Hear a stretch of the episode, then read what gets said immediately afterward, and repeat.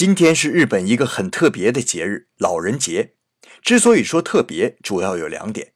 第一点是，很多国家虽然有老人节，但放假的并不多。像咱们的重阳节就不放假。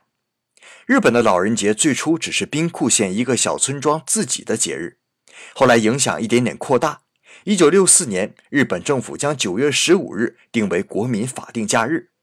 后来到了两千年，众议院提出了“欢乐星期一”的理念。为了给日本人民创造几个三连休，把部分节日由固定日期改成离原来日期最近的星期一放假。这就是老人节第二个特别之处，它没有固定日期，而是九月的第三个星期一。这样大家既能有个三连休，又没有连上七八天班的心理压力了。相信刚过完中秋节就要连上七天班的你们，一定感触颇深吧。有。